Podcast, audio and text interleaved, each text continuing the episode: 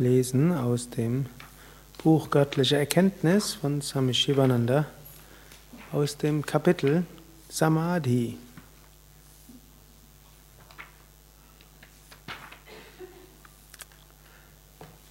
Samadhi heißt Einssein mit Gott. Samadhi ist die überbewusste Erfahrung. Samadhi ist Adhyatma Anubhava, die Selbstverwirklichung. Samadhi, höchste Ekstase, ist die wonnevolle Vereinigung. Das Individuum geht im Ewigen, im Atman auf, wie Salz in Wasser oder Kampfer in der Flamme.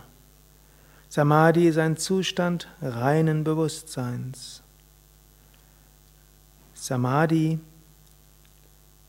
macht dir Atman bewusst. Durch Samadhi wird das begrenzte Selbst im grenzenlosen Bewusstsein aufgenommen.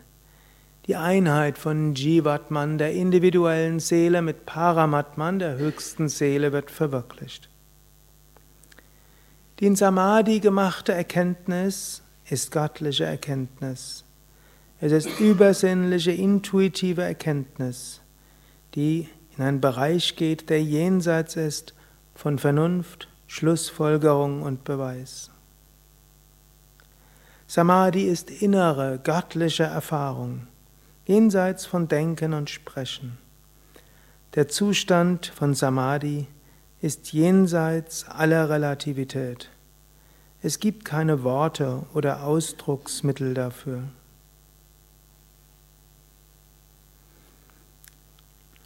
Es ist nicht möglich, jemandem den Geschmack eines Apfels zu erklären, der nie probiert hat, oder einem Blindgeborenen das Wesen der Farbe.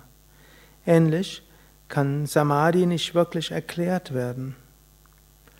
Samadhi ist reinste Freude, reinste Wonne, Frieden. So viel kann gesagt werden. Spüre es selbst. In Samadhi gibt es weder körperliches noch psychisches Bewusstsein. Es gibt nur Sein, Sat. Das ist deine wahre Natur.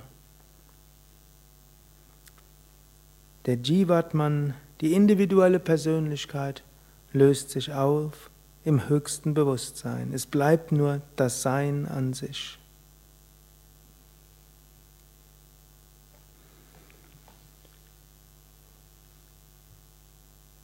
Samadhi ist letztlich das Ziel fürs Yoga. Gut, eigentlich kann man sagen, das Ziel des Yoga ist Freiheit. Das Ziel des Yoga ist unendliche Freude. Das Ziel des Yoga ist Verwirklichung unserer wahren Natur, Verwirklichung unserer unsterblichen Natur. Verwirklichung, wir sind nicht dieser Körper, wir sind nicht diese Persönlichkeit mit all ihren Vorlieben und weniger Vorlieben, Abneigen, mit all ihren Stärken und Schwächen und Erfahrungen und so weiter. Das ist alles wie ein Ausdrucksmittel. So ähnlich, wenn man Fahrrad fährt, hat man ein Fahrrad, mit dem man durch die Gegend fährt, aber man wird deshalb nicht zum Fahrrad. Wenn man sich in ein Flugzeug setzt, ne, wird man nicht zum Flugzeug. Wenn man in ein Raumschiff fährt, wird man nicht zum Raumschiff. Wenn man einen Raumanzug hat, um auf, der, auf dem Mond spazieren zu gehen, soll ja demnächst sowas wieder geben, dann wird man nicht zum Raumanzug.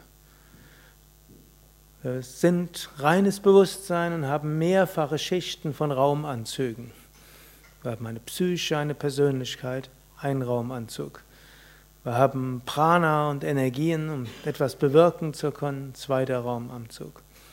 Wir haben noch den physischen Körper, noch einen Raumanzug. Und eigentlich haben wir noch mehr davon. Und den physischen Raumanzug, den wechselt man ab und zu mal. Also irgendwann, immer wenn das physische Leben zu Ende ist, dann geht, nimmt man den, legt man den Raumanzug ab. Dann ist man eine Weile in einer Ebene, die keinen Raumanzug, keinen physischen Raumanzug erfordert. Dafür sind wir mit anderen Raumanzügen. Und dann kann man sich wieder inkarnieren, dazu braucht man wieder einen Körper. Und damit er was Gescheites wird, kriegt man nicht fertig, sondern wächst irgendwie einen kleinen rein, dann kann der wachsen. Und schrittweise kann man auch noch selbst ein bisschen gestalten und mit der Umwelt und kann sein Karma ausarbeiten.